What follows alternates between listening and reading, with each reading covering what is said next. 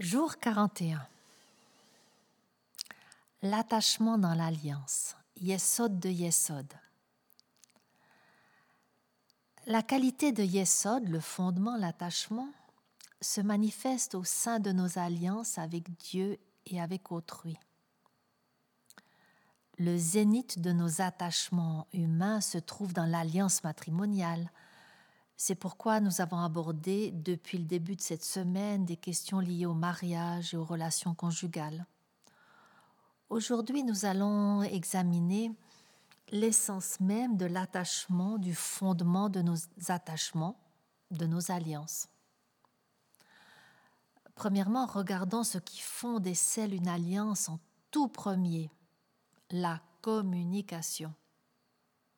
Et deuxièmement, observons comment nous nous attachons à autrui et avec quelle intensité nous le faisons. Un langage pur. Quelle est l'essence de Yesod, de nos attachements, de nos liens, de nos alliances? Toute relation entre deux personnes ne peut se faire qu'au travers de la communication. Tout lien avec autrui est donc une sorte de conversation. Les enseignants d'Israël vont plus loin et disent que la relation intime entre un homme et une femme et entre Dieu et sa bien-aimée est dans son idéal un langage pur,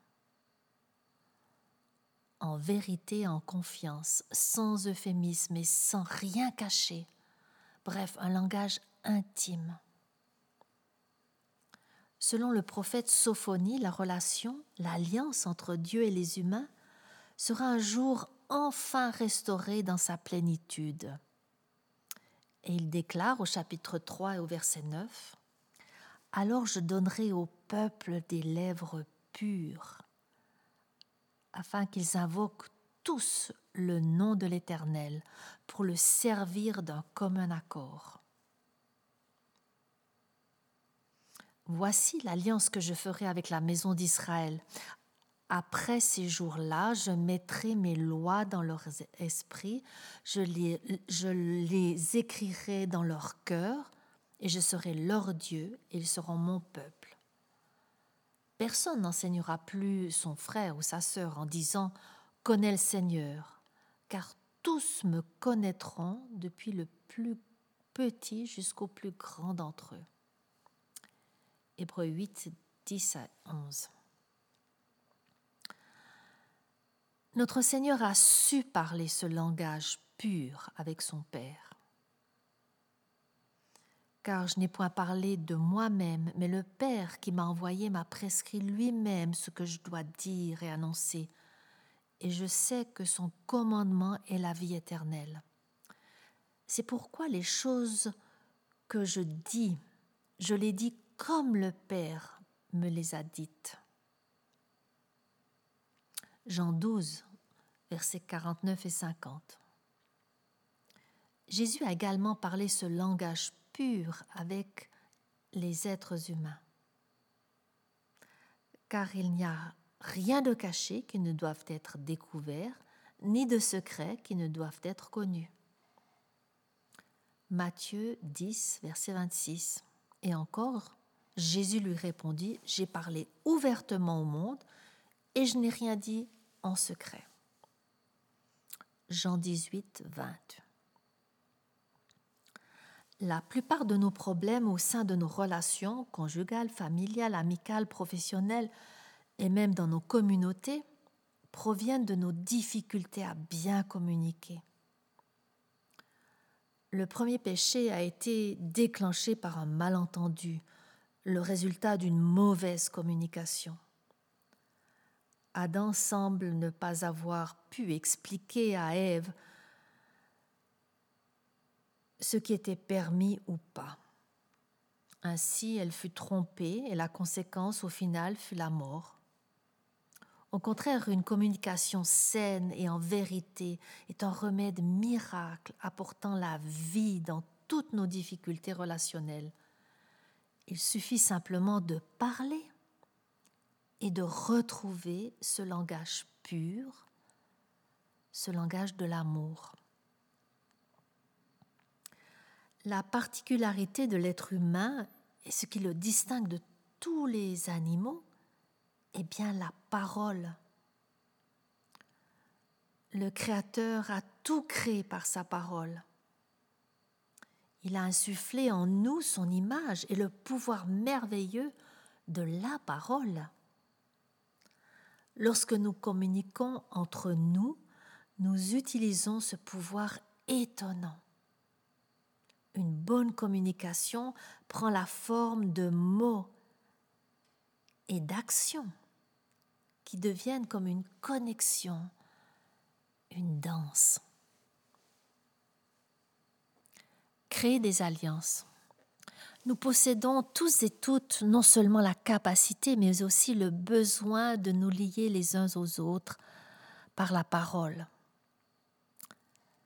Cependant, ceci s'avère souvent difficile. Nous avons en nous des barrières qui nous empêchent de nous ouvrir véritablement aux autres. Souvent, nous érigeons ces barrières, ces murs pour nous protéger quand nous nous souvenons que Dieu nous a donné une âme affectueuse et aimante à son image. Cela nous aide à cultiver notre aptitude à établir des liens, à parler, même si nous avons de bonnes raisons d'être sur la défensive. Un des buts de la vie est d'apprendre à identifier la voix et la volonté de Dieu dans notre intériorité. Cela nous permet de nous ouvrir plus facilement avec assurance et amour envers autrui. Nous nous mettons au diapason du cœur et de l'âme de ceux et celles qui nous entourent.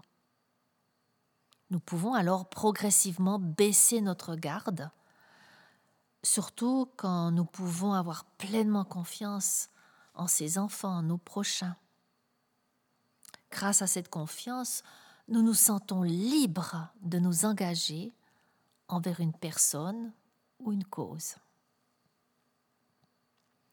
Question à méditer. J'examine ma capacité à m'attacher fermement dans mes relations. M'est-il difficile de m'attacher à autrui? Si oui, est-ce que cette difficulté affecte tous les domaines de ma vie ou juste un domaine spécifique? M'est-il plus facile de m'attacher à des projets que de m'attacher à des personnes? Ou le contraire? Si j'ai des difficultés à m'attacher à autrui, j'en observe les raisons. Est-ce peut-être parce que je suis trop critique envers autrui et que je lui trouve toujours trop de défauts? Est-ce peut-être pour me dérober à tout attachement? Si oui, je continue mon examen de conscience.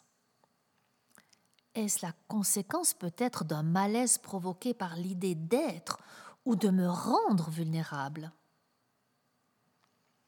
Ou ai-je été blessé par des expériences malheureuses, des amitiés ou des amours déçus? A-t-on abusé de ma confiance dans mon passé, dans mon enfance? Exercice pratique. Entamons une nouvelle relation. Ou prenons part à une nouvelle cause en y consacrant régulièrement un temps spécifique et constructif.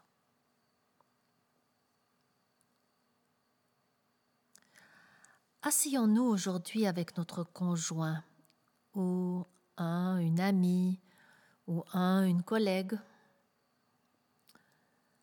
Prenons une boisson ensemble et quelques minutes juste pour parler, pour nous ouvrir un peu plus intimement.